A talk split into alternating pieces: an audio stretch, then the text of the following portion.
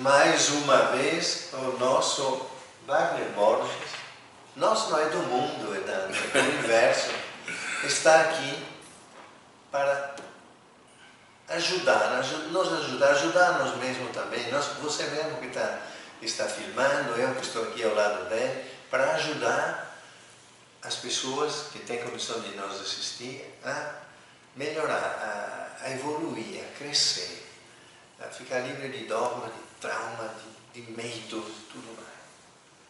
Eu espero que, que, que, não, tem, não tem pauta essa, essa reunião. Começa com uma, uma dica do, do Wagner que me sugeriu para falar de um artigo da Folha de São Paulo. Esse artigo da Folha de São Paulo me deixou extremamente contente de estar morando no Brasil. Ele falava, é, o autor é Ronaldo Lemos, é uma pessoa muito engajada, inclusive no marco civil da internet. Ele está muito, muito focado na, na, na liberdade de imprensa, na, em tudo que é a verdade da vida. É uma pessoa excelente, excelente. Eu espero um dia poder é, convidá-lo a, a, Seria até bom bater um papo com ele, a escrever. A gente filmar alguma coisa com ele. É que ele mora no Rio de Janeiro. O que, é que ele escreve nesse artigo da Folha? Ele pergunta: o que é que nós temos de bom no Brasil? São as pessoas, a gente. Não, não, não. não. Então, chega, ele chegou a uma conclusão de que temos a verdadeira espiritualidade. E isso me deixou realmente estupefato. Eu digo, Deus do céu, né? será que sou, nós somente aqui? Mas se você for ver realmente, as argumentações são excelentes. É um país onde há um sincretismo religioso, uma união de, de, de todas as crenças, como não existe em nenhum lugar do mundo. Na, no Oriente Médio, xiitas e sunitas se matam por quê? Porque há uma diferença em relação a, a um, um, versículo do Alcorão que fala que o, o, o neto de Maomé é, não era realmente aquilo que o xiita diz, então há uma pequena controvérsia que faz com que eles explodam um carro-bomba todo dia, né, matando 60, 70 pessoas. Então é impressionante como nós estamos abençoados aqui nessa terra em relação, não digo a religiosidade, mas a própria espiritualidade, que é a, a verdadeira essência nossa, somos espíritos encarnados. E a partir desse ponto, nós temos que viver espiritualmente, manifestar essa, essa nossa.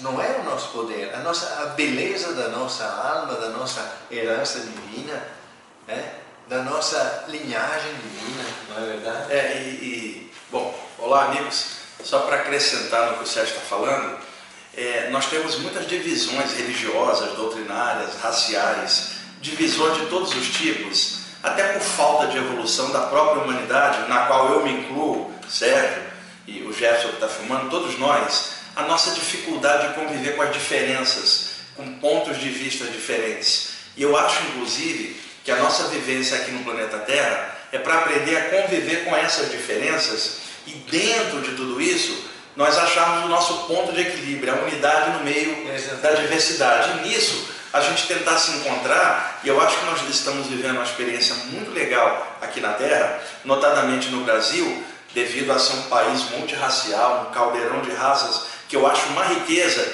sendo que na visão de um racista isso pode parecer uma pobreza para ele, uma miséria, o que para nós é uma riqueza, essa fusão de tantas coisas que a gente tem aqui e que eu acho que é única ah, no mundo. E, e, na questão árabe que você citou, é bom a gente colocar, porque eu já vi muitas pessoas fazerem isso, polarizar demais. O povo árabe é um povo amigo do povo brasileiro, Sim. sabe? Quando se fala de fundamentalistas, eles existem em qualquer eh, área do mundo, infelizmente, existe o fundamentalismo entre os judeus, existe fundamentalismo nos Estados Unidos da América, Sim. aqueles caras com aquela coisa é, é, radical de ser branco é, é, é e, e, não admitir, por exemplo, latino-americano, negro, judeu, chinês. Bom, então o povo árabe é um povo amigo do povo brasileiro e não confundam os terroristas com o povo árabe como um todo e nem com qualquer outro povo de qualquer área,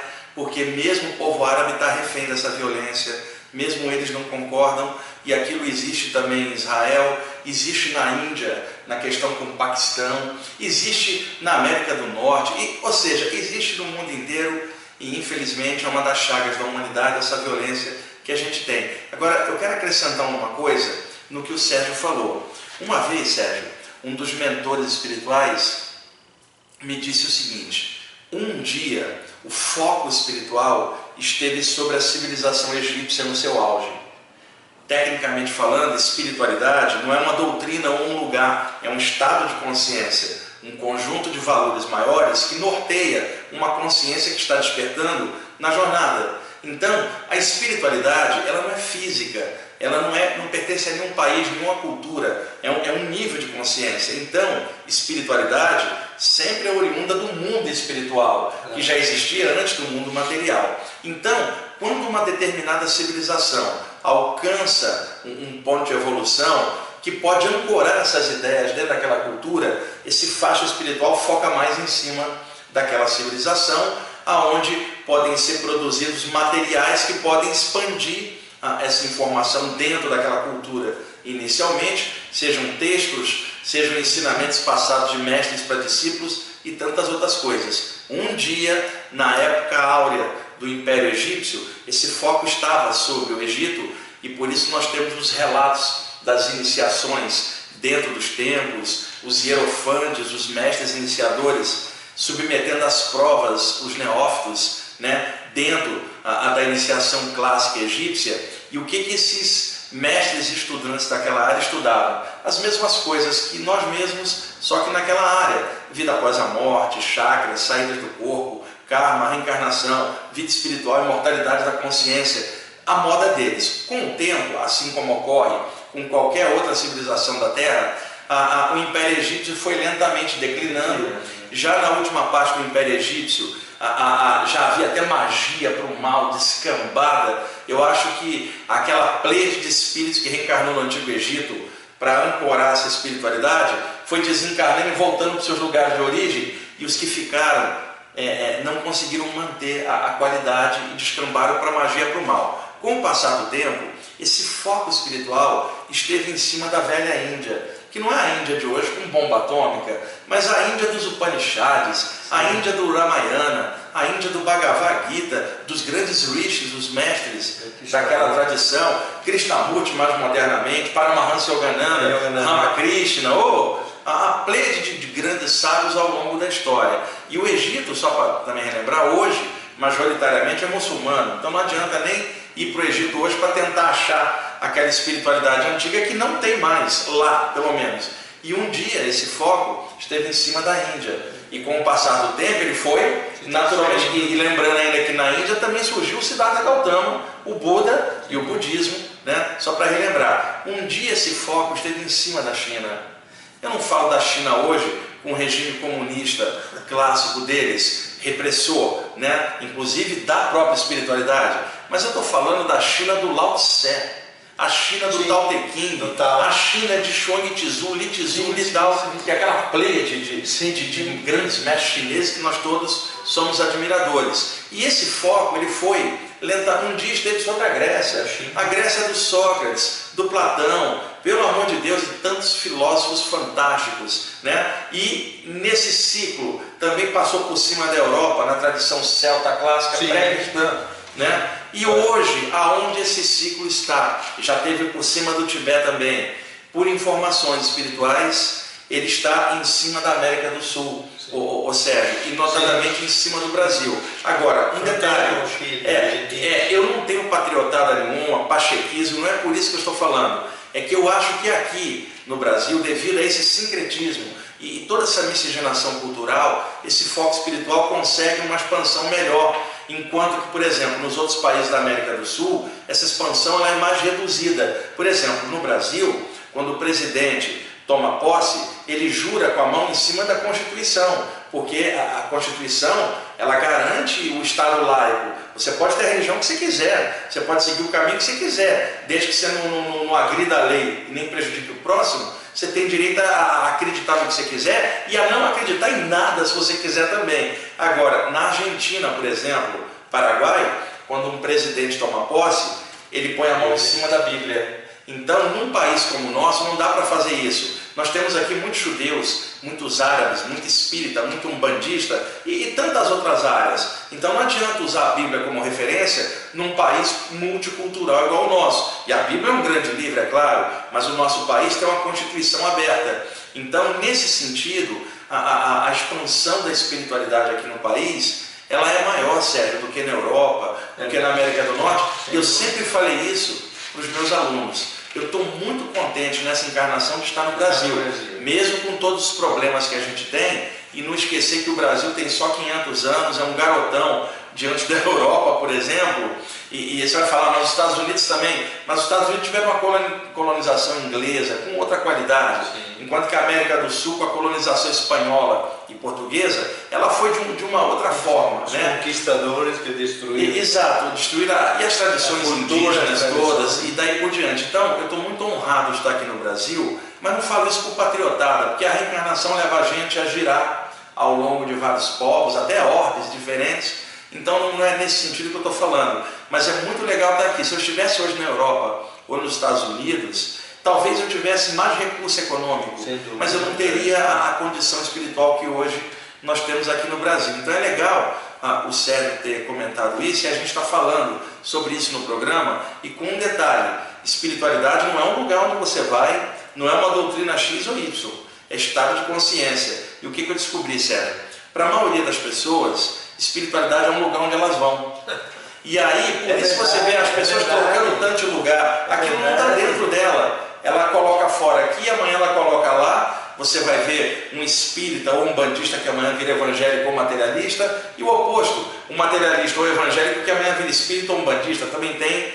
Então as pessoas, elas não têm para consumo próprio uma certeza que seja essa espiritualidade dentro dela. Então elas buscam fora. E o que eu acho? Espiritualidade é valor interno e a gente, ao ir em algum lugar, busca a ressonância, encontrar outros que também têm o mesmo chamado interno, para que juntos a gente realize algo. Mas esse chamado é interno, esse chamado não é lá fora. Então, grupos espirituais variados, sejam grupos espíritas, umbandistas, teosofistas, ocultistas, ou, ou grupos quaisquer que sejam, eles são ponto de encontro para somar o que já tem dentro de cada um. Então eu espero que os nossos, quem esteja assistindo a gente agora, seja inteligente o suficiente para perceber que espiritualidade é o seu nível de consciência, né? Não é um lugar onde você vai ou deixa de ir. E se você sai de um lugar, não interessa, a espiritualidade é dentro de você. Você mudou para a China, continua lá estudando por conta própria teus livros, meditando, saindo do corpo, sem a vivência sua, não pertence a grupo nenhum.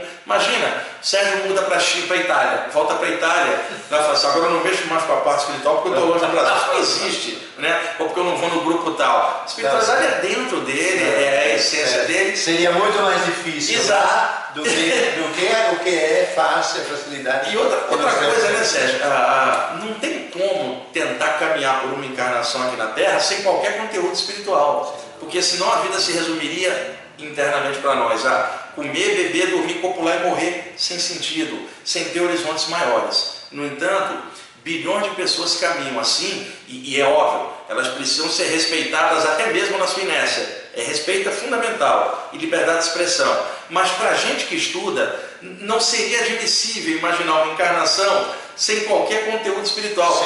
Gente, ia ser uma pobreza dentro da gente enorme. Veja, eu estou falando da gente que está estudando, não estou falando da população em geral. Eu estou falando dentro da gente, seria uma pobreza interna muito grande. E outra coisa, existe muita gente com sucesso que não tem felicidade. Gente que pode ter tudo na vida e está se matando, porque falta um conteúdo, uma abundância interior que é essencial. Então isso se chama espiritualidade, não é um lugar X ou Y, é dentro de você, é você que desenvolve isso. O mundo espiritual pode ajudar você, porque semelhante atrai semelhante. E outra coisa, sério, eu nunca vi também o seguinte: você está num grupo, ali tem os mentores extrafísicos do grupo. Você saiu desse grupo e foi para um outro grupo e continua trabalhando, os mentores vão junto com você.